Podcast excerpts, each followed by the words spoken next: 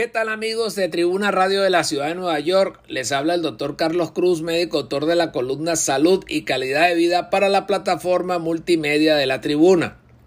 Esta semana vamos a estar conversando sobre la variante Omicron del COVID-19.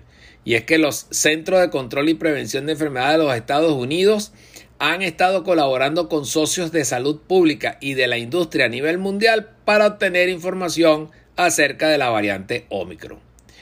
Sobre la propagación del mismo, se dice que es probable que la variante Omicron se propague con mayor facilidad y aún se desconoce la facilidad con que se propaga esta variante en comparación con la variante Delta.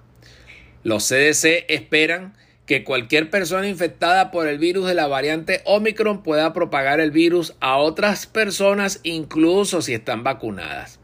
Sobre la enfermedad grave se necesitan más datos para saber si las infecciones por la variante Omicron causan enfermedad más grave o más casos de muerte que las infecciones por otras variantes. Sobre el tema de las vacunas, se espera que las vacunas actuales protejan contra casos graves, hospitalizaciones y muertes a causa de la infección por la variante Omicron y la reciente aparición de esta destaca aún más la importancia de la vacunación y las dosis de refuerzo.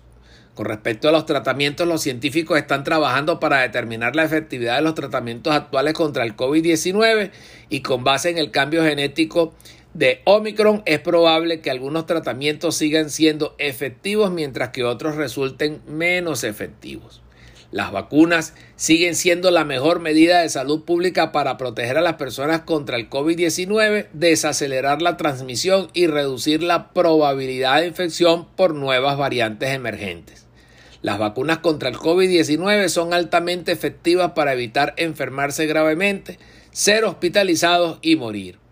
Y el CDC recomienda que para protegerse del COVID-19 todas las personas de 5 años de edad en adelante deben estar totalmente vacunados. Y también recomiendan que todas las personas de 18 años de edad o más reciban una dosis de refuerzo al menos dos meses después de la vacuna inicial de Johnson y Johnson Janssen o seis meses después de completar el esquema de vacunación con la vacuna de Pfizer o de Moderna.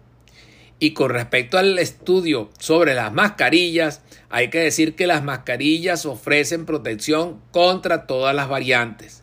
Los CDC siguen recomendando el uso de mascarilla en entornos públicos cerrados y los CDC ofrecen asesoramiento acerca de las mascarillas para las personas que desean obtener esta información. Pueden entrar al portal web del CDC o también pueden escribirnos a nuestro correo electrónico tusaludhispana.gmail.com. Muchas gracias.